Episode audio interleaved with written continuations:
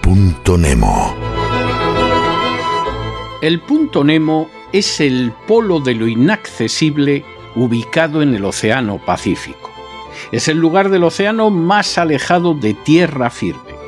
Situado en el sur del Océano Pacífico, a 2.688 kilómetros de la Antártida, el punto Nemo es un cementerio de naves espaciales.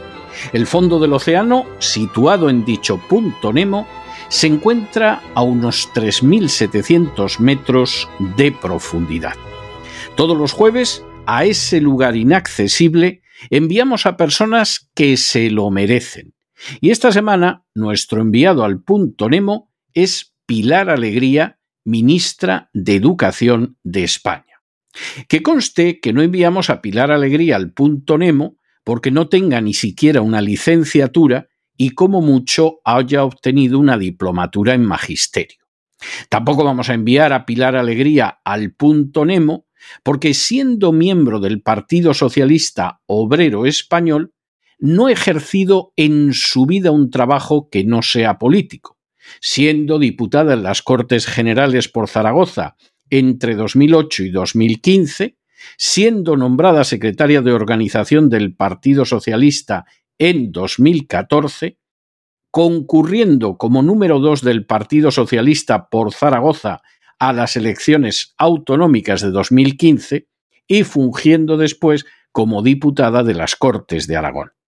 Ni siquiera la enviamos al punto Nemo porque fuera consejera de Innovación, Investigación y Universidad del Gobierno de Aragón, presidido por Javier Lambán, dando muestras de una más que esperable incapacidad. Tampoco la enviamos al punto Nemo porque en septiembre de 2018 se convirtiera en la aspirante del Partido Socialista a la alcaldía de Zaragoza y perdiera las elecciones. Ni siquiera la enviamos al punto Nemo porque en julio de 2021 el presidente Pedro Sánchez la nombrara ministra de Educación y Formación Profesional en sustitución de la nefasta Isabel Celá, o porque en noviembre de 2023 también asumiera las competencias deportivas del Gobierno, pasando a ser ministra de Educación, Formación Profesional y Deportes así como portavoz del gobierno. Enviamos a Pilar Alegría al punto Nemo porque bajo su mandato el informe PISA ha dejado de manifiesto un claro empeoramiento de la situación de la educación en España. A decir verdad, se trata de los peores resultados en décadas.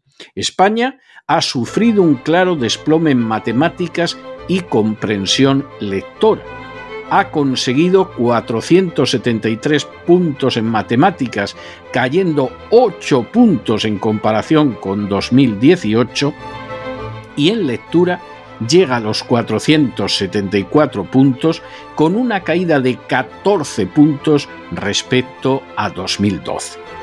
Es repugnante, es indecente, es inmoral que un personaje como Pilar Alegría, que no ha tenido un solo trabajo no político a lo largo de su vida, acabe siendo miembro del gobierno y sobre todo, dada su proverbial incompetencia, recoja resultados tan bochornosos como el de la situación de la educación en España reflejada en el informe PISA.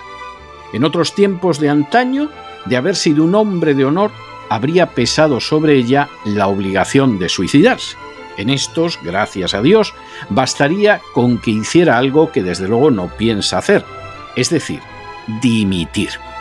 Así que, Pilar Alegría, al punto Nemo.